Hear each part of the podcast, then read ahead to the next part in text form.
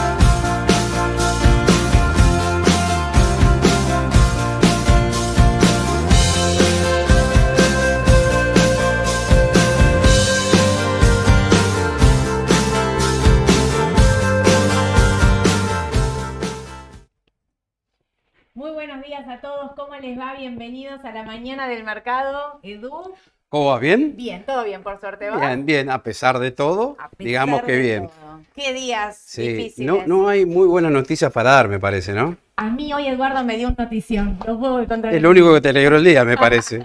Eduardo llega y me dice, porque justo me estaban preguntando, ¿cantás, no cantas? Yo dije, si canto en vivo se van todos. Viene Luis Miguel 3, 4 y 6 de agosto. Me muero acá. Te agarró un ataque de locura. me, me, me alteré, me aceleré, imagínate.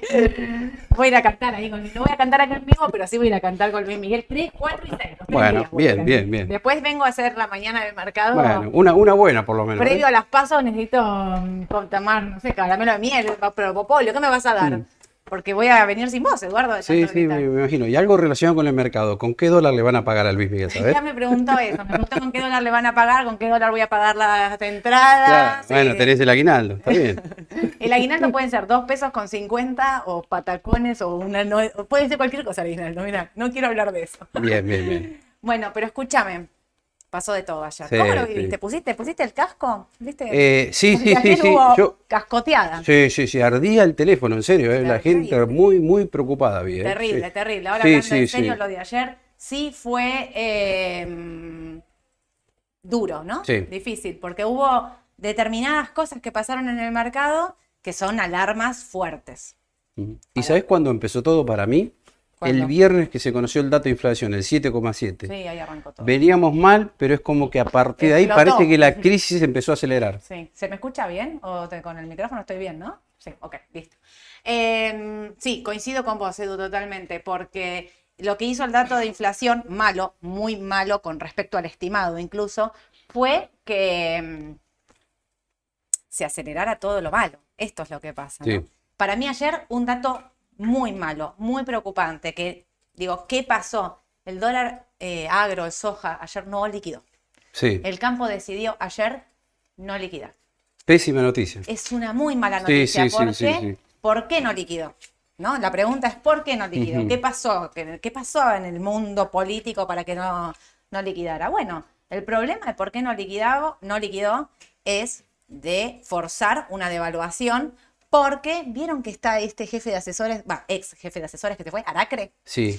Bueno, yo te cuento ahí la internilla, Uh, sí, ¿no? ya me imagino. Bueno, Aracre eh, dice que se había corrido un rumor muy fuerte de que le hizo una presentación de un plan económico a Alberto Fernández, le dijo, anda a ver a Massa, y Aracre parece que no fue a ver a Massa, parece que fue a ver a, los periodistas. Sí. Y se, fue un- se, se- se- se vio, él hablaba de un desdoblamiento cambiario, Claro, de ¿se una dijo devaluación. A los periodistas o se lo dijo al Círculo Rojo? Ahí me queda la duda. Yo voy a decir periodistas, periodistas. Bueno, o ambos o también. ambos.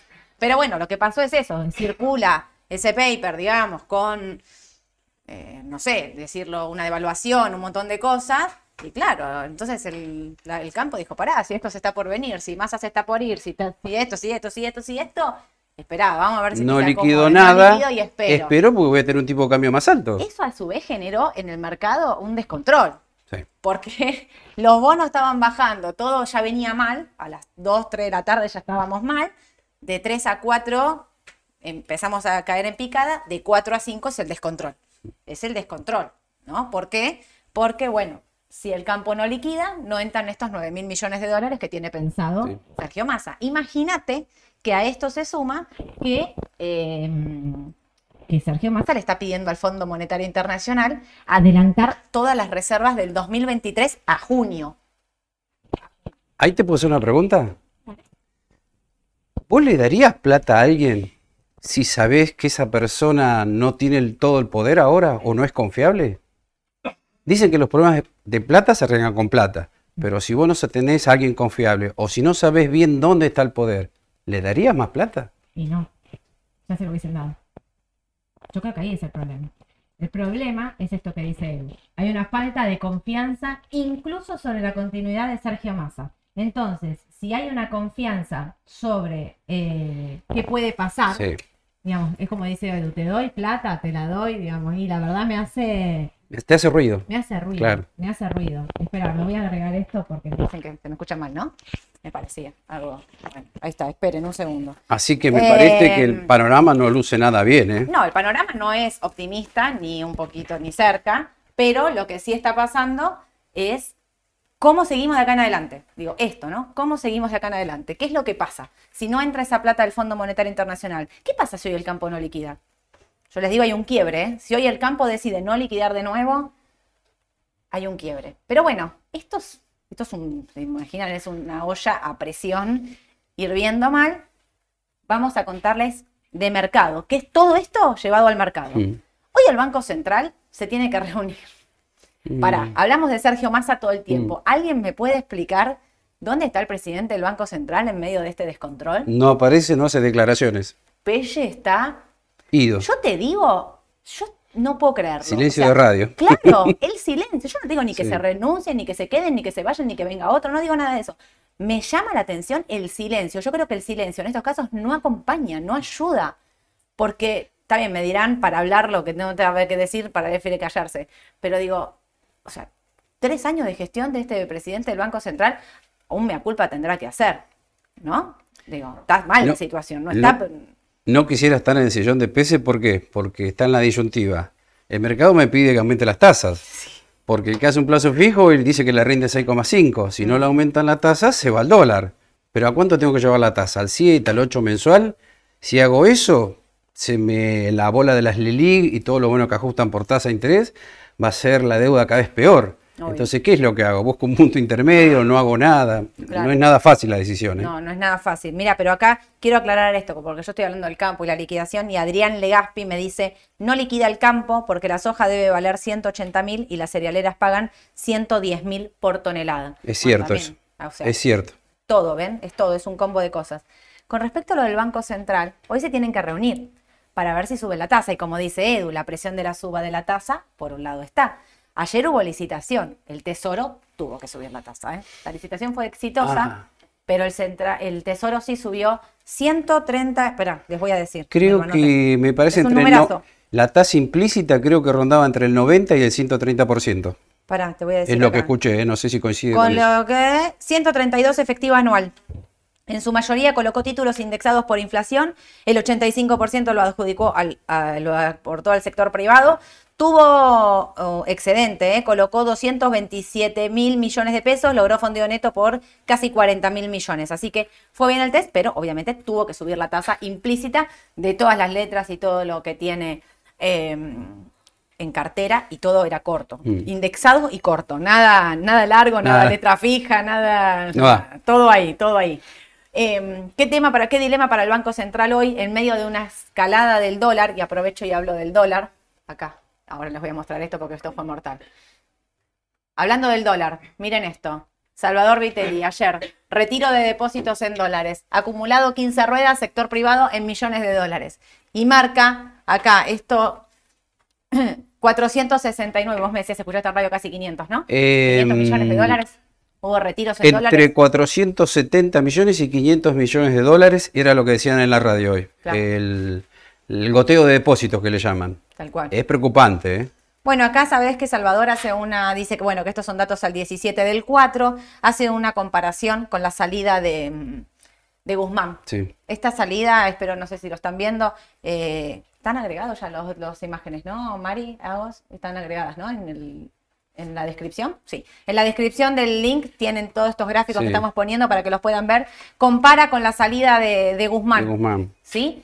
Porque ayer, a ver si no sé si vos tenías esta impresión, cuando en un momento los bonos se pusieron 16 abajo, para los que no lo vieron, los últimos minutos fueron una cosa impresionante. GD30, L30, eh, Banco Macro bajando 9%, 8%. No eran precios en el mercado y el dólar subiendo y, y- y del otro lado tirando munición gruesa. Sí. No eran precios de, de que de se, había- se fue. ¿No Sí. tuviste? Yo en un momento Sí, tuve la sí, sí, sensación sí, de sí, sí. Se está, se está yendo, digamos. O sea, ayer sí me pasó. Por primera vez, digo, viste Sí. que el rumor está siempre el rumor, el rumor. Ayer mirando pantalla decía que, que se fue, o se fue, o hay un rumor muy fuerte de que se va, o le están buscando sucesor. En el medio me llegaban rumores de, está, ¿vieron que ayer estaba el foro del Yao Yao que seguían ahí Sí. reunidos? Vos sabés que ayer tenía que hablar Alberto, que había... Lo invitaron, tengo entendido. Claro, pero Alberto dijo Pero- que no podía ir y entonces lo que hizo fue probar micrófono, todo, habían probado Sí. todo. Suspendió, obvio. Y sí. En el medio de este quilombo suspendió. Pero, ¿sabés que mm, me decían que ayer suspendió porque se reunió con Massa, Máximo y él, que hubo una reunión de ellos tres? Y, yo veía eso. Me decían, por un lado me mandaban mensaje, está reunido. Y por el otro veía el, el mercado 16 abajo y pensaba, ay, por Dios, te lo pido. Pará, te tiro otra. Viste que yo no soy fanático de Twitter, ¿no? No, yo sí. Eh, Vos sí, Yo yo, no, pero ¿sabés lo que vi ayer en un, no voy a decir el portal de noticias, no, no viene al caso, pero Malena Galmarini, la esposa de Massa, Sí. puso un tuit más que preocupante, diría. Ojo, si se va Massa, no es el final de Massa, es el final de todos. Puso eso. ¿Puso eso? Sí, puso eso. Yo lo vi. Sí, sí, sí. ¿Sí? Sí, sí. No lo vi ese Sí, Twitter. sí, no, Me lo preocupante. estás contando acá en vivo me No, quedé no, como, sí, eh, sí. No, no, yo cuando lo vi también dije, epa, ¿qué pasó acá? sí. Me quedé así. Es que yo preocupado. creo que el problema es ese, digamos. Para mi impresión, lo digo, para mí Massa se quiere ir o no se siente cómodo o no, no ve salida, pero también, por otro lado, si, si se va, ¿qué pasa? Lo que el mismo que pensamos todos. Si se va, ¿qué pasa? Si se va, ¿quién agarra? Si se va, ¿cómo llegamos a agosto? Digo, en el medio hay un montón de cosas. Antes me parecía a largo plazo diciembre, ahora me parece a largo plazo agosto. No, es terrible, es terrible. ¿Cómo vamos a hacer en estos próximos 3, 4 meses? ¿No? ¿Llegamos? Yo espero Vamos a llegar a un sí. estrés impresionante, me parece, a nivel mercado, ¿no? llegar, ustedes, Sí, nosotros y sí. todo, y el mercado también. Pero bueno, mira los dólares. Esto es un número que la verdad a mí me da como hasta cosa mostrárselos, porque yo el MEP 410, nada, miren, es, no es. 410, sí. Estuvo 416, 417. Yo les podría decir que el precio del MEP hoy es 413, 414. No sé si vos coincidís, que es de lo que operó que- la gran mayor Claro, cantidad de yo lo vi eso, sí, sí, sí. Por eso, el contado con liquidación también es más arriba, es 4.33, 4.34 aproximadamente. Edu, Y te, decías- te cuento algo más de esto. Sí. Ahí dice 430 el CCL. Estuvo en 435. Sí, sí. Por eso, más para mí arriba. es 4.33, el precio en el que se operó casi todo el día hasta que arrancó la debacle, que ahora se las voy a contar. 4.33 estaba operando normal, digamos. O sea, Perfecto. con muchas operaciones, constante, pero siempre manteniendo ese Sí, precio. sí, sí, sí. Eh, esto es el dólar, Edu. Esto es el dólar MEP. Dólar MEP. ¿Te acordás que un Me montón de marcaste veces... 4.50 ahí. No sé, ¿lo están Sí, viendo? sí, sí, bueno, vamos a decirlo, ¿te acordás que decíamos que el dólar mantenía intacta la, la senda alcista? Mm. Bueno, acá en el gráfico se ve lo más bien, ¿no? Y fíjate que muchos decían, no, pero bueno, va a llegar a, no sé, 3.75, 3.80, se va a calmar. Sí, se calmó, porque te acordás que el gobierno también salió a, a vender, dijo que iba a vender Dólar por soja. el dólar soja, todo eso, bueno, Y yo mirá, acá pensé, mirá ¿eh? cuánto duró, cuatro ruedas de baja nada más. Y ahora el cierre está muy por arriba del máximo de la otra vez. Cerró en 4.22, 4.23, por ahí, ¿no? ¿Qué te está diciendo esto? Que el dólar va a seguir subiendo. Mm. No va a bajar. Yo creo que hasta que no tomas una medida que lo haga bajar, no entenderías por qué va a bajar. Claro. O sea, y si la medida es esta, les digo, la voy a mostrar acá, creo que la puse acá delante de todo, ¿no? Si la medida es esta, créanme, esto es mal. Esto es el GD30 en, eh, en dólares. Perdón, en pesos. GD30 en pesos. ¿Sí? Bueno, ¿ven esta vela roja? ¿Ven este volumen? Esto es lo que hicieron ayer. Vos me vas a decir, bueno, era un día de baja, era un día de qué sé yo. Sí, está bien. Esto fue una, un asesinato, una cosa impresionante. Este volumen es récord histórico de operaciones en un bono. 380 millones de nominales. Miren, no se los llevo a pesos para que no se peguen un corchazo como Y lo ves acá, mira. Mira lo que es. Mira el salto este. Pero ¿para qué saliste a hacer esto? Bueno, esperen. Durante todo el día fue tiqui tiqui, tiqui tiqui, tiqui tiqui. A las 3 de la tarde el campo no liquidó nada. Se incrementa, ¿eh? arranca esta venta. A las 4 de la tarde empieza a subir, a subir, a subir. Menos cuarto ya era un descontrol. Ya no quedaba nadie en punta compradora y ponían en venta millones de nominales y millones de nominales. ¿Para qué estaban haciendo eso? Estaban haciendo eso para contener el tipo de cambio, para que termine pasando lo que pasó. Lo que pasa es que no hay compradores de paridad. Claro. Si no conseguís compradores de paridad, te baja en pesos, te baja en dólares y lo que podés bajar, el tipo de cambio, es poco y nada con respecto a lo que vendiste. Es una locura. ¿Cuánto, aparte, pará, cuántos bonos tenés para vender? Tenés un montón, tenés un montón, pero son limitados. El sé, mercado a la larga te lleva puesto si seguís vendiendo. Pero esto es, es mortal. Sí. O sea, si pensás controlar la situación por este mecanismo en los últimos eh, cinco minutos de mercado, vas mal, porque el mercado te la cuenta una vez, dos veces, tres veces, a la cuarta vez ya te cuento lo que hacen. Venden durante el día y recompran a la tarde. Claro. Porque el mercado te lleva siempre el reloj, ¿viste? Esto ya lo sabemos todos. Claro. No, quiero comprar nominales. No, no compres ahora. Comprá menos cinco Claro. que salen a vender con todo y ahí compramos barato. Claro. Entonces, venden a la mañana, empieza la recompra de vendido. Bueno, el mercado te corre siempre. Por eso digo, si tu idea, Ministerio de Economía, Banco Central y no sé quién es más, eh, piensan que con esta forma van a contener el dólar, No. van mal porque se los van a llevar puestos. Ayer la venta acá, sobre la hora, quedó en subasta. Sí. 22 millones nominal. Así, plantaron ahí 22 millones nominales. Que nada, o sea, que los plantaron ahí para decir, intentemos frenar. Sí. Había barreras fuertes puestas. No, no había No, no, forma, no, desastre. había forma. No, un no, no. desastre. Esto sí es un desastre. ¿eh? Sí. Esto perdés credibilidad, perdés, ¿vieron cuando yo les digo en los bonos el AT? Bueno, Agarralo ahora lo, lo podés ver, y lo claro. mirás, ¿viste? Tocaste un lindo tema para verlo en el AL30D. Mira, y quiero mostrar algo antes de pasar al bono, Edu. Sí. Mira, esto. Esto es de, de bonistas.com, una página a mí me encanta mirar. Es clarísima. TIR histórica. Mira lo que es esto. Estás en TIR máxima. Histórica, ¿eh? Miren, estás acá arriba. Para los que me preguntan qué hago, vendo, qué sé yo, yo no vendo un bono ni a palo. Claro. Entiendo que es difícil, que hay que aguantársela, que estamos Es todos tardísimo. pidiéndonos- Que es durísimo, ¿eh? Aunque puede bajar un poco más hoy, ¿eh? Sí, puede bajar. Puede bajar más incluso. Sí. Porque para, ¿por qué pasaba esto? En el medio, durante el día, a la tarde ya vendieron ellos, qué sé yo. Pero durante el día, ¿cuál era el rumor? Que a mí me parece que no puede ser. Eh, Voy a decir mi opinión. El rumor era que el gobierno vieron que tiene que pagar las rentas de los bonos ahora en julio. Sí. Son mil millones, mil doscientos millones. Es la nada misma, ¿eh? Sí, pero que no hoy. los va a pagar. Ay, por Dios. que no los va a pagar. A ver. Cláusulas de bonos que voy a analizar hoy a la tarde con Mauro, no se la pierdan porque la charla de bonos de hoy a la tarde con Mauro va a estar espectacular porque vamos a hablar también de esto. Si vos no pagás 1.200 millones de dólares ahora, en el 9 de julio, Sí. defolteaste toda la deuda argentina. Vos defolteás una deuda por mil millones, o sea, No. mil millones son, hasta te digo más, vendé los bonos del ANSES y pagá por poco, ¿me entendés? Me van a matar por lo que estoy diciendo, pero digo, si quisieras, ¿cómo vas a defoltear una deuda por mil millones? Es ridículo. Si la baja es por ese, por ese rumor, digamos, de que van a defoltear la deuda, miren, yo no lo creo. Sí, creo que la baja es porque se va a poder ir masa, porque no sabemos quién viene, porque no sabemos qué pasa, porque no sabemos cómo llegamos. No por esto. Mil millones es la nada misma para un país entero. Mil millones lo conseguís, digo, salís a buscarlo, no te tiene que ser tan difícil. Sí. Entiendo que en este contexto es difícil, pero defoltear una deuda de un país entero por mil millones No tiene sentido. no tiene ningún... O sea, ya sería todo descabellado. Claro, lo que pasa es que muchos se asustan también y dicen, pará, todavía falta mucho para ese pago. 9 de julio, 10 de julio, 9 puede de ser. julio. Bien, y vos decís, pará, falta todavía una semana de abril, falta todo mayo, todo junio.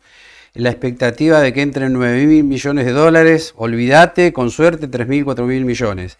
Eh, si se te van por importaciones 100 millones de dólares por día, entonces ahí te haces la pregunta y es como que empezás a dudar un poco, ¿no? A nivel inversor, digo, ¿no? ¿Llegará? Yo creo que sí, pero, viste, hay un pequeño signo de interrogación también ahí. Sí. Sí, sí, sí, miedo da, yo entiendo que Sí. miedo da, yo no vendería igual en estos precios, digo, me da, me, me da hasta bronca tener los bonos en este precio, pero entiendo que el contexto político es lo que es, entiendo que los bonos se mueven, y acá te, ahí sí te paso ya lo tuyo, Edu, el, el análisis técnico no lo, no, Claro. no lo respeta, no lo respeta. Acá sí podemos decir, y, y viene, viene este dato porque, porque siempre nosotros nos basamos a veces en análisis técnico, a veces en análisis fundamental, y yo creo que es mejor tomar los dos siempre.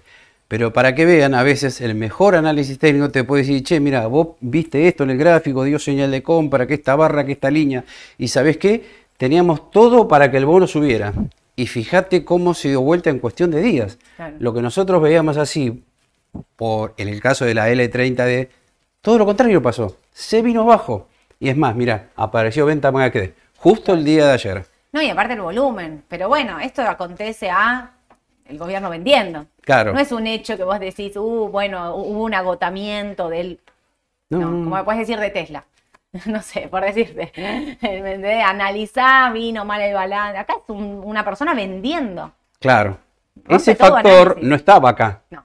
Entonces, bueno, no hay análisis técnico que valga ahí. ¿Cómo ¿eh? cambian las condiciones en Argentina Sí. rápidamente? Mirá cómo cambió. Acá pensábamos que podía seguir subiendo, que si la cosa se estabilizaba y decíamos igual, está complicado, está complicado. ¿No sentís que junio se junio fue abril? Sí. Vos no esperabas esto para junio. Vos y yo, lo, y yo lo habíamos hablado un montón de veces. Nosotros decíamos junio, junio va a ser un quiebre, junio va a ser muy difícil, junio, junio, junio. Estamos en abril. Y otra cosa más.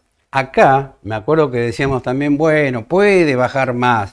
¿A cuánto puede ir? Al mínimo 18 dólares, que creo que andaba por acá, me parece. Bueno, yo le asignaría baja probabilidad, ¿no? Mm. Hoy que veo estos valores en 21.50, digo, sí, ahora sí está la chance que toque el mínimo del año en 18 dólares, ¿no? Sí. Bueno, ese sí va a ser un precio de compra más que interesante. Justo acá preguntan.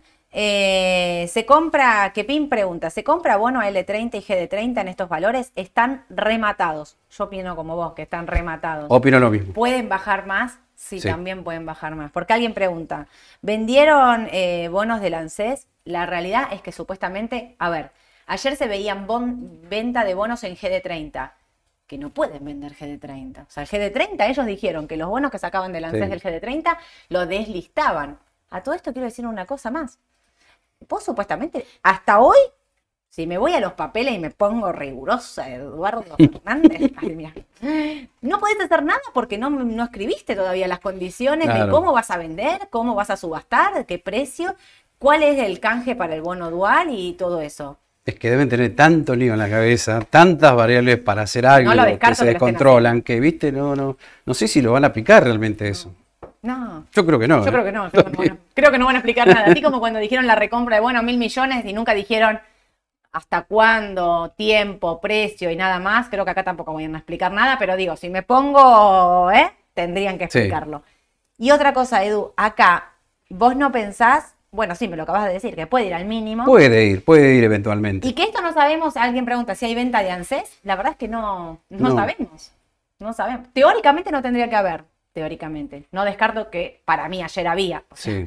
para De mí algún organismo evidente- estatal había, me Claro, parece. no sé si era ANSES, pero ayer alguien del Estado vendía a, a 100 manitos, así, Sí. apretaba botones fuertes.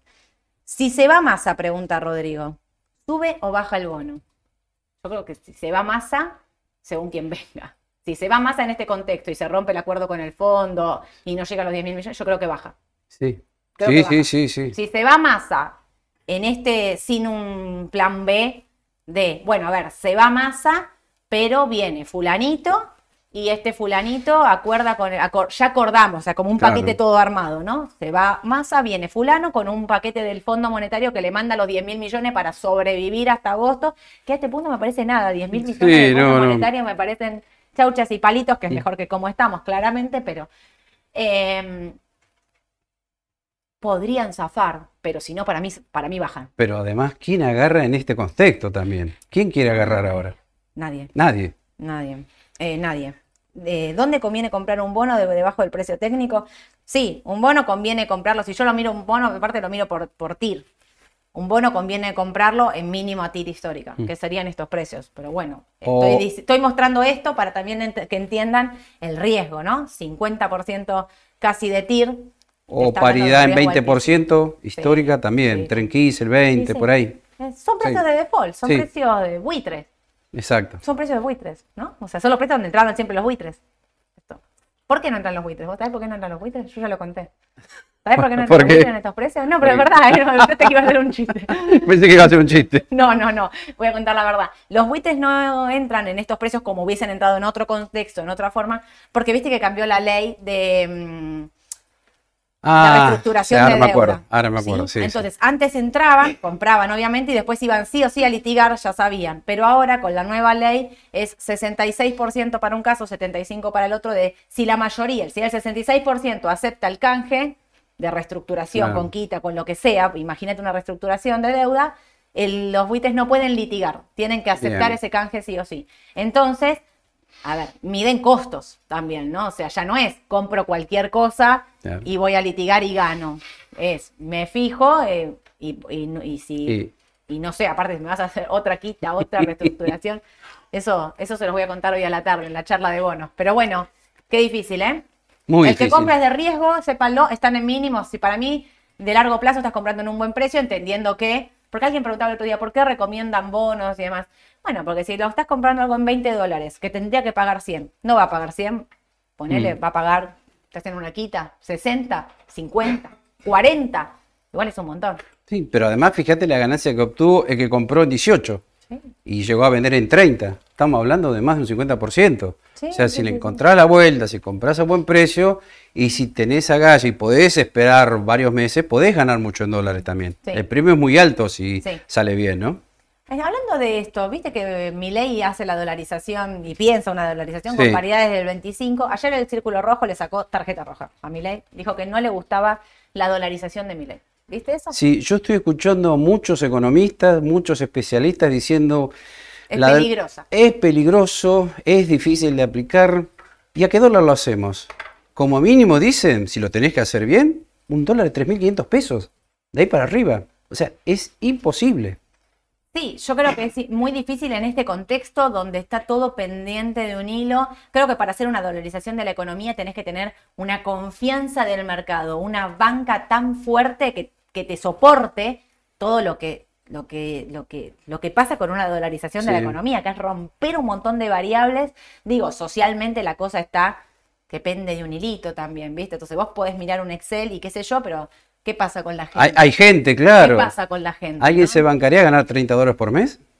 Nadie. Nadie. Nadie, porque, nadie. Por eso digo, entonces también está el efecto social que no tiene que ver con el Excel, sino que también tenés que girarte y mirar si la gente se podría bancar en este momento de esa condición. Muchos dicen que es la solución, otros dicen que Sí. no. Ayer al Círculo Rojo no le copó. No. le copó la dolarización de Milei, parece que no pudo ser convincente. Sí les gustó bastante más la de Patricia Burrich, después la, la- la explico otro día, pero porque habla de una cosa más moderada, ¿no? ¿no? no habla de la dolarización de la economía. Patricia Bullrich hace un concepto distinto. Habla de levantar los tipos de cambio, los desdoblamientos, levantar las retenciones al campo, Sí. bajar los déficits, o sea, hace un plan, pero nunca dice dolarizar la economía. Dice una economía de shock, un plan de shock económico.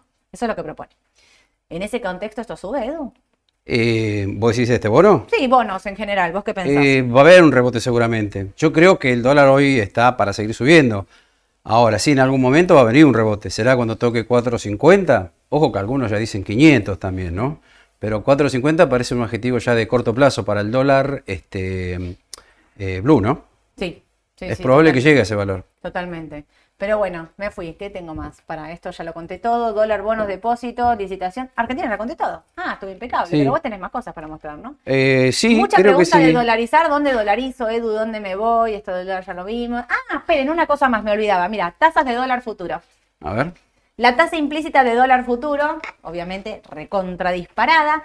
Abril 107, les digo números nada más, ¿eh? Mayo 108, junio 121, julio 125, agosto 144, 153 para septiembre, 100, tasas implícitas del 140, 150 de devaluación.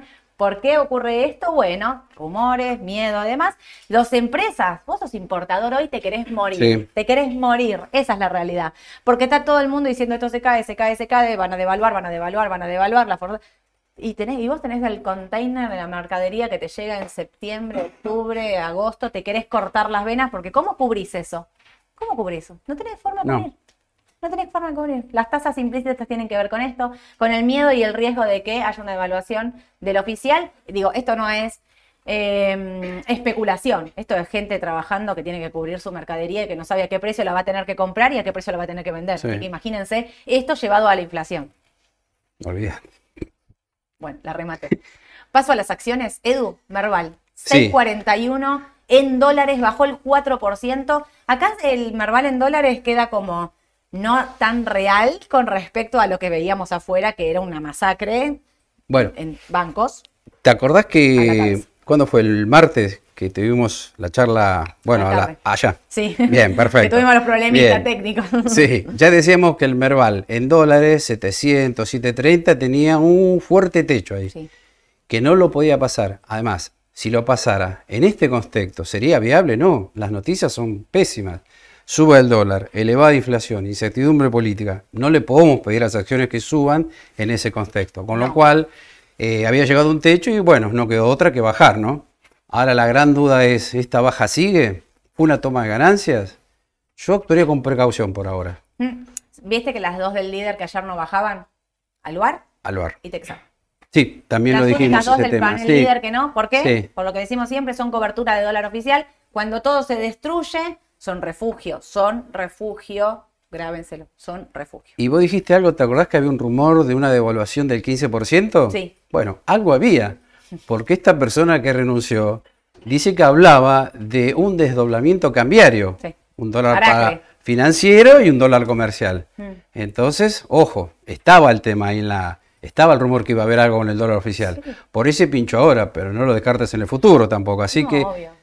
Eh, ojo con las empresas endeudadas en dólares, Bien. por un lado, y sí por ahí con las empresas que portan. Ahí tenés Aluar, eh, Mola, Semi, eh, tu- todas las, las- tus recomendadas. claro, las que siempre decimos que están vinculadas al dólar oficial, ¿no? Claro. Sí, sí, obvio. Sobre todo digo Aluar y Texar porque son las dos del líder con mucho volumen operativo. Digo, Sí. las del campo, lo que te pasa es que un poco te mata el hecho de que no, no tienen liquidez. Claro, claro. claro. Pero el caso de Mola creo que es una de las grandes beneficiadas, ¿no? ¿Sí? Semino también, pero bueno, ya exporta Menos. el 35, no, no exporta mucho. Ah, el 35. El no, no, no se 35 acordaba. eh, en el caso de Semino, sí. 35, Eso lo averigüé, mirá. sí.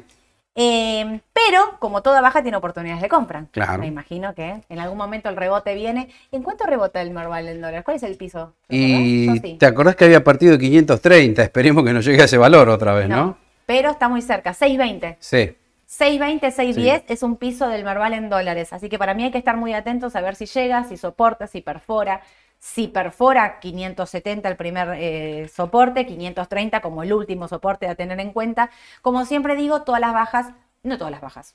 Las bajas fuertes dan oportunidad de compra en algunos papeles y sectores que están muy bien posicionados, que tienen buenos fundamentos, ya todos saben. Voy a hablar de IPF.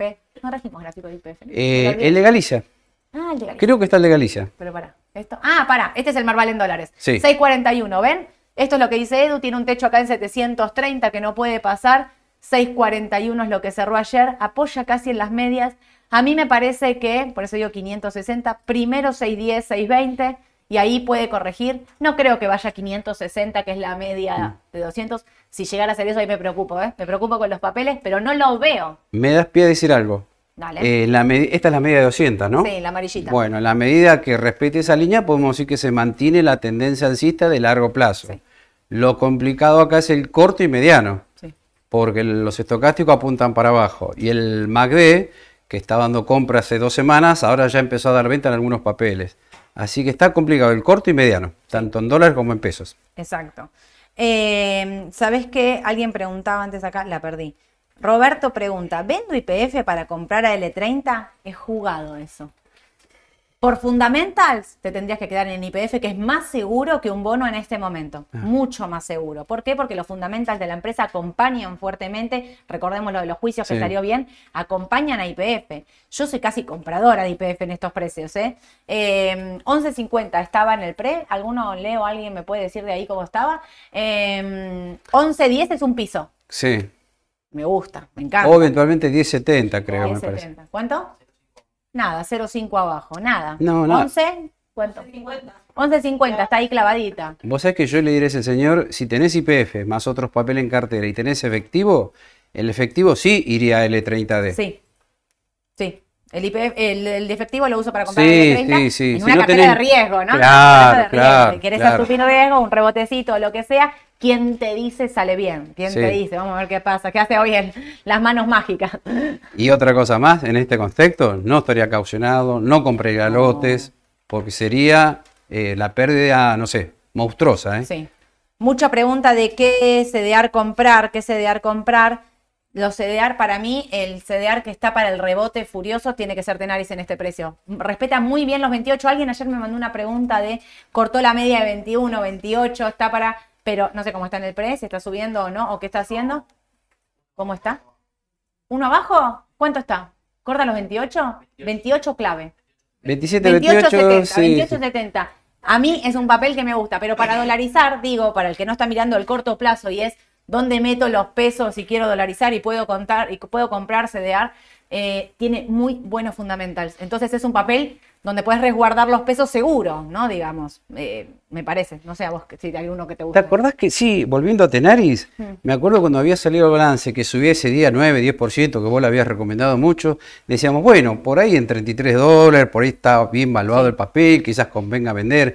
Para aquel que vendió en 27, 28 dólares, me parece que vuelve a ser atractivo otra vez. ¿eh? Sí. Pero también, sí, por eso digo, para aparte es algo tranquilo, conservador. Sí, estamos hablando de algo tranquilo. Ternium, la otra. Ternium, X. Esa también se mantiene bien. También, se mantiene bien y Esa viene puede ser. bastante bien. Porque hoy es un día malo eh, cedear en dólar. Y cedear en dólar tiene poco volumen, pero Coca-Cola es una que se usa mucho si querés estar comprar en dólares y quedarte ahí tranquilo Sí, esperando. No sí. estoy diciendo nada de riesgo, estoy diciendo algo de compro y aguanto acá. Sí, yo te diría Coca-Cola, Procter Gamble, están entre los más conservadores, me parece, ¿no? Sí, sí, sí, sí, sí, son esas. Porque vino mal el balance de Tesla. Pará, antes de terminar con Sí. esto. Pampa también es una oportunidad en. Leo, ¿qué precio te dije? Se me borró. ¿31? 31, 31 dólares, se me fue el precio. 31 dólares de Pampa. 31 dólares a mí me parece que puede ser un precio para Sí, entrada de sí, sí, corto. sí. Y es un buen papel con buenos balances, buenos fundamental. Ayer bajó vista, está subiendo de nuevo. Ya no sé Con todo lo que subió también. Bajó y ya está subiendo, quiero que sepan eso, bajó, pero había dado como algo ahí de... Ayer en, un momento había un 5 abajo y me emocioné, dije, dale. Mauro me dice 18.70, ojalá Mauro llegue a 18 dólares con 70 a vista para poder volver a entrar. No, no veo, no, no veo el petróleo yendo así tan, No, tan fuerte no, abajo en. Estados Unidos. Así que, y menos Hizo, vista. hizo piso ahora petróleo. Hizo piso. Así que la otra que estaba, me van a preguntar por los bancos, me imagino, no vi, pero me imagino que van a preguntar por los bancos. Banco Macro, tenés Galicia, me Ah, dijiste. tengo Galicia. con la baja de ayer, Galicia. Galicia. El ADR de Galicia, la DR sí. de Galicia. Te dejo explicar a vos Galicia y después hablo yo. Y mirá, primero y principal, vos fíjate lo que subió Galicia desde el año pasado hasta ahora. ¿Qué pasa? Llegó a 13 dólares, bueno, un poquito más, 14 y medio también, y desde ahí no pudo, no pudo más el papel. Fíjese la cantidad de veces que fue a buscar, yo les diría así, cerca de los 14 dólares Sí, más o menos. 14, fue 10, 14, varias 20. veces y no pudo. Bueno, aquí vino la debacle de la crisis bancaria en Estados Unidos, no se la bancó, también bajó. Pero, apoyó en la media de 200. Claro, por eso me animo a decir que de largo plazo, tanto Galicia, IPF, Macro se mantienen en tendencia alcista. Acá el gran problema es el corto y mediano ahora, por todo lo que estamos pasando. Y fíjense en cómo acá dio compra, una buena compra, y acá ya empieza a dar venta en esta zona. O sea que, ojo para el corto y mediano plazo. Yo estaría con mucho cuidado. Para aquellos que les gusta el papel, trataría de hacer algo Pero así no de muy corto tanto plazo. para este precio. Este precio que es 10.70. Sí, 1070 eventualmente que vuelva a testear la media de 200 ruedas, ¿no? Sería interesante que no lo rompa. Mm. La media de 200 es 10, ponele. Este, este, este piso ahí puede ser 10.70. Sí. ¿Vos qué pensás? En este contexto, hoy, ayer, como terminó ayer, no sé cómo está en el pre, alguien me puede decir, pero en este contexto, ¿vos qué pensás? Eh, no entras en bancos, no te Eh, gusta. No, y si llego a entrar en bancos, en IPF, solo para un rebote técnico. Sí. Pero primero miraría cómo está el dólar. Esa es la, lo fundamental, ¿no? Porque si vemos que el dólar, tanto los financieros como el blue, van a seguir subiendo y los papeles argentinos y los bonos van a seguir cayendo. Claro. Por eso, la clave es monitorear el dólar. Si el dólar se tranquiliza en los próximos días, puede ser que venga un rebote acá. Alguien vio un mensaje antes que decía el, el- como que la política se lleva puesto, la política siempre te patotea todo análisis, sea Luciano, eh, AT o Fundamental, eh, es verdad. Y sí, es Se verdad, lleva puesto es verdad, todo, no, no es queda verdad. nada, nada en Sí, pie. sí, sí, sí, sí. Mm. Perdón, tenía mucha sed. Eh, en el. Sabés que yo pienso como vos, en el corto, ayer viendo la baja de macro, que estaba 18.70, no sé cómo si anda por ahí, si mal no recuerdo los precios. ¿Sabés que digo en un punto? 18.29. Bien. Los 17.70 de macro son un numerito a testear, También. que está muy cerca Sí, con sí, estos sí, sí, 10.70 sí, de. Galicia. De corto hay que testearlos. Para mí, la verdad, dependemos tanto de la política que no me animo a decir miremos solo el AT y entremos. Por AT estamos cerca de precios de rebote. Claro. Lo mismo, fíjense que al fin y al cabo es el Merval, que está en 6.40 y yo lo veo como que puede corregir un poquito más a 6.20. Pero es la política que me lleva puesto todo. Sí, porque está, está muy difícil ¿Qué el corto plazo. hoy? Por eso te digo, si yo hoy no- liquida el campo, digo, estamos en y complicado. es una posibilidad, no lo descartes. No, no lo descarto. Yo, o sea, no espero ninguna noticia del gobierno ahora, algo que me diga esto va a cambiar la tendencia, van a entrar más dólares, vamos a bajar la tasa de interés, eso no va a ocurrir lamentablemente. Por eso es como que veo mucha incertidumbre en el corto plazo y Sí. por ende las acciones no creo que, eh, a ver, tengan un gran rebote. Puede ser que rebote uno o dos días, pero va a depender del dólar básicamente. Bueno, sabes que justo Darío pregunta, ¿qué opinan de tomar ganancia y esperar que pase la tormenta? Hay una posibilidad de vender. Si sos inversor de largo plazo, voy a hacer esta aclaración. Si sos inversor de largo plazo, yo creo que hay que bancársela. No sé si vos coincidís con esto.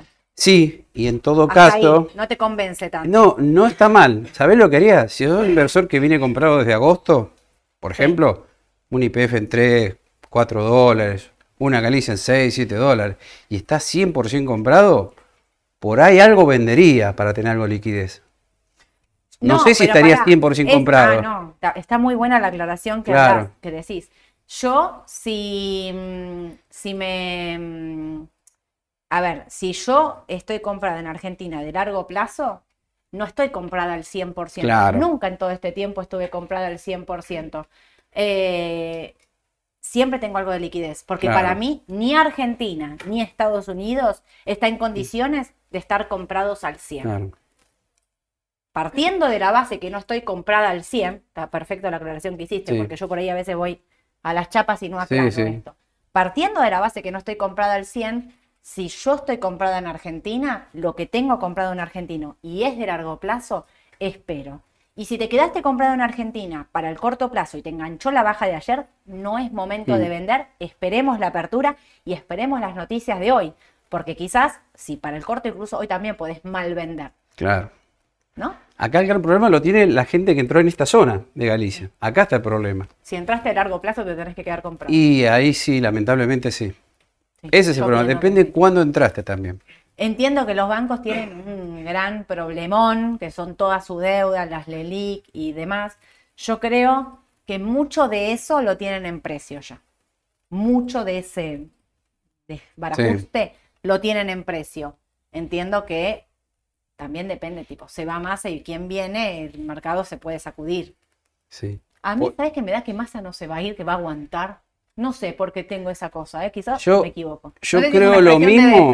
¿Sabes lo que pasa? Yo creo lo mismo, pero la situación va a empeorar. Eso es lo que veo. O sea, si el dólar baja, por ejemplo, hoy, no creo, pero en el caso que baje, pues es una toma de ganancia nomás. Un Sí, sí. descanso porque por ahí no hubo malas noticias hoy. O ponerle que el campo liquidó algo, bueno, el mercado se tranquiliza. Bueno. Pero yo creo que la tendencia del dólar me preocupa ahora. Sí. No sé si se va a estancar el dólar en 4.50. No, yo creo que dependemos hoy de verdad, ¿eh? de la noticia del campo, de que liquida, cómo avanza eso, si se pueden frenar los rumores, si se puede frenar el miedo.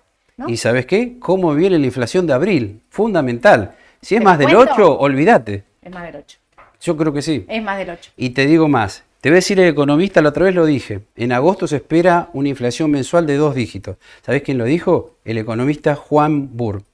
Es un economista de, Sí, muy conocido. sí. Pará, lástima que no tengo el gráfico de la inflación del otro día, del 2023 Ah, contra el 89. sí. Lo traemos para la próxima, para Sí, sí, a la gente de la mañana en el mercado.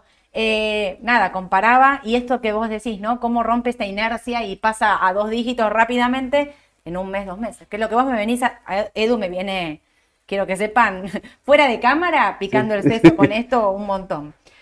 Para Edu, quiero contestar esto.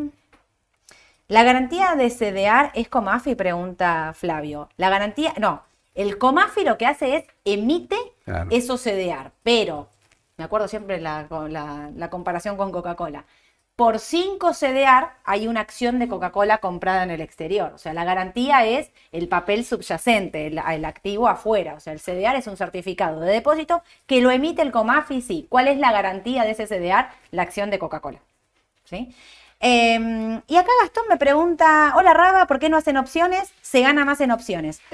Yo acá tengo mis, o sea, se gana más en opciones y el papel sube. Claro. Primero, ¿por qué no hacemos, no es que no hacemos opciones? A mí no me sirve venir acá y contarles una estrategia de opciones, porque a ver, vos, yo te muestro el subyacente, yo te muestro Galicia, Macro, IPF, Pampa, la que vos creas, la que veamos. Si vos pensás que puede subir, pues comprarás un call, si vos pensás que esto va a bajar, eh, comprás un put o haces una estrategia entre call y put, que son dos, dos formas, o- otra forma de operar. Pero es de mucho más riesgoso, porque la opción tiene un vencimiento. No puedes hacer esto que yo te digo de quédate comprado de largo plazo.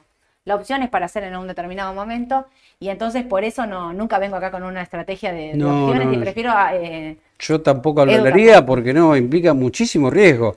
Además, él dice que bueno, se gana mucho, pero nadie te cuenta cuando se pierde mucho, sí, se ¿no? pierde un montón. Así que ojo con eso, Con no es para cualquiera.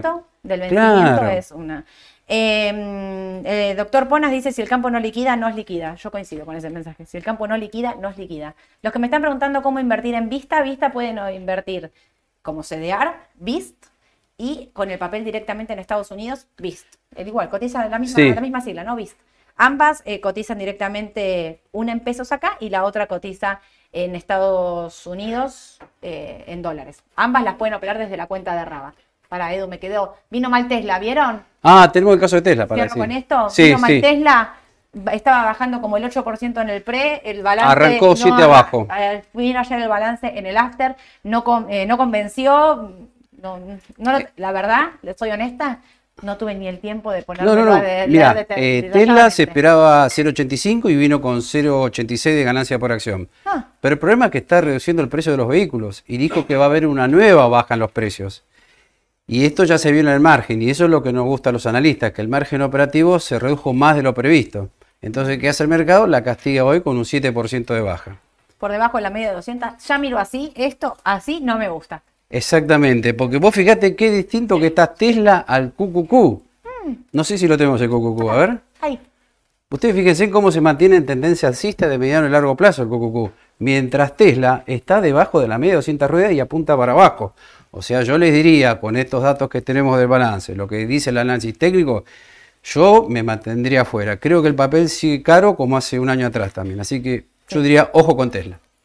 No me gusta. Y esto hoy debe estar bajando el cucucú, me imagino. Arrastrado por porque Tesla, arrastra supongo. Tesla Sí, arrastra todo el mercado. Está bajando y yo... ¿Cuánto? 0,6. Mira, Y- lo puse hoy, mira, la baja de 0,6. O sea que se está apoyando en la media de 21 barra 42. Exactamente. Es una buena señal, no es para preocuparse y por está ahora. ahí. No, no, no, no, a mí no me preocupa, ¿eh? Por ahí de corto espero un poquito para entrar, Sí. no me preocupa. Eh, si baja, bueno, acá me gusta, ¿no? Los 305, los 303 es un precio que del cucucú que me gusta. Mm. Edu, contesto un par de preguntas ver. y nos vamos. Bien. Dale. ¿Conviene resguardarse en CDR o podrían llegar a tocar las comitentes? Edu, la voz de la experiencia. Yo creo que sí. A mí me gusta ahora mucho el CDR, sí.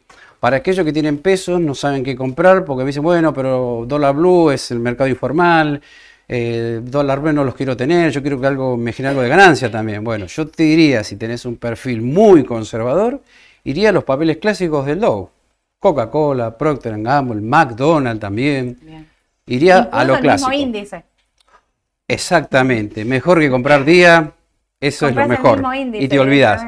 Cobertura contra el dólar y a su vez subiendo a Estados Unidos. Listo. A pesar de que esto puede corregir un poquito, ¿eh? O Sí, sí, más allá que plazo, corrija, Es sí. solo para dolarizar y resguardar los pesos. Eh, había un montón más. Vista se compra en Estados Unidos, esa ya la contesté. Eh, preguntan, ¿cómo invertir en Merval el dólar? ¿Es qué nombre tiene el papel? No, los índices acá no tienen eh, un, algo que un, indicador que se pueda comprar. O sea, no, no puedes comprar índice Merval como puedes, sí puedes comprar el índice del Dow Jones. Así que lo que hay que hacer es seguir los papeles del Merval en pesos o en dólares, pero no los no puedes comprar el índice directamente. O salvo si quiere comprar en el exterior, AGRT creo que es. Sí. Es un fondo que tiene acciones de Argentina. No sé tiene Sí. Despegar, Tiene un montón, pero claro, no replica el Merval. No, replica el Merval. Tiene No, un pero es verdad, comportamiento sí, no medio parecido, pero no replica el Merval. Exacto. Y me voy con esta pregunta de alguien que me decía, Fabián, ¿cómo quedan los bonos dólar linked en caso de desdoblamiento que ajustan por 3.500? Hay que ver si hacen un desdoblamiento. El riesgo del dólar linked, de los duales y del dólar futuro es precisamente eso, un desdoblamiento del tipo de cambio y entonces que te pongan un tipo, un desdoblamiento más del que hay, ¿no? Digo, que te dejen un tipo de cambio para importar ¿eh? y un tipo de cambio financiero. No quiero ser mal pensado. Tenemos malas experiencias en el pasado cuando hubo desdoblamiento. Sí. Así que ojo con los bonos dólar link también. Sí. La, Edu, la voz de la experiencia, me encanta. Pero es real. No quiero tirar mala onda porque no lo sé realmente. No, no, no. Pero los antecedentes nos matan. Sí, lamentablemente sí. Por eso, a ver, antes que un dólar linked me quedo por lo menos con un dual. Entre los dos me quedo con un dual, Claro. porque el linked ajusta solo por, el, por dólar oficial y el dual por lo menos me cubre ante la inflación. Claro. Así que por lo menos me quedo ahí. Bueno, hay preguntas de bonos, pero las preguntas de bonos, que son un montón, hoy a las 5 de la tarde vamos a estar haciendo con Mauro un especial de bonos. Vamos a estar contando, aparte de lo que está pasando en la actualidad, que obviamente lo hice el martes y ya lo tengo que cambiar, ¿no? Porque me cambió todo.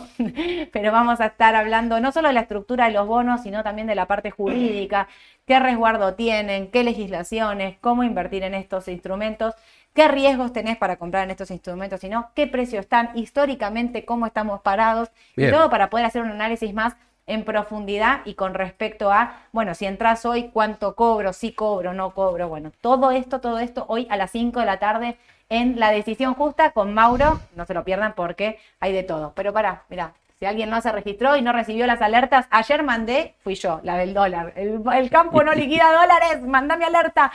Acá, en este número hice mandar las alertas, los chicos mandan de precio, de todo, así que regístrense, sigan este WhatsApp, así están informados durante el día. Mañana, a la mañana les mando las noticias más importantes también ahí por, por Spotify. También nos pueden seguir. Nos seguís en todos lados, ¿viste? Sí, obvio. Vos nos seguís en todos lados. Sí. Espectacular. Bueno, voy a ver si me puedo sacar las entradas para ir a ver a Luis Miguel. Bueno, creo que... No- Como no pasa nada en el mercado, estoy y aburrida. además hay malas noticias por todos lados, ¿viste? Ah, la única buena noticia es el fin de semana nada más. ¿Cuál Que es la viene buena? bien el tiempo. Ah, viene, viene, bueno, por lo menos. Es la única buena que encontré.